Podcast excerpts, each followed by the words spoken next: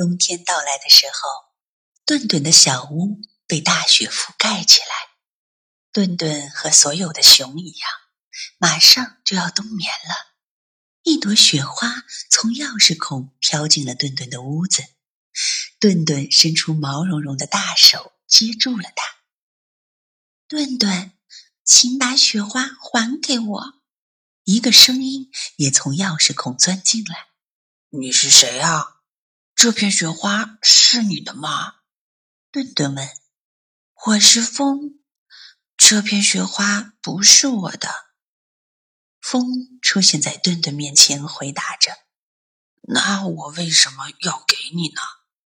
顿顿又问：“因为我爱他。”风一个字一个字地说。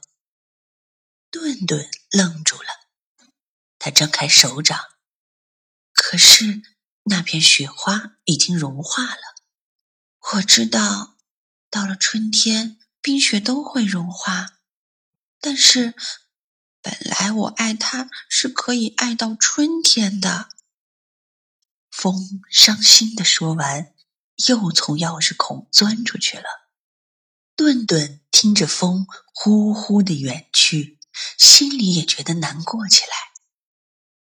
然后他开始拨闹钟，并且把那颗野栗子和那片黄树叶找出来，放在闹钟的旁边。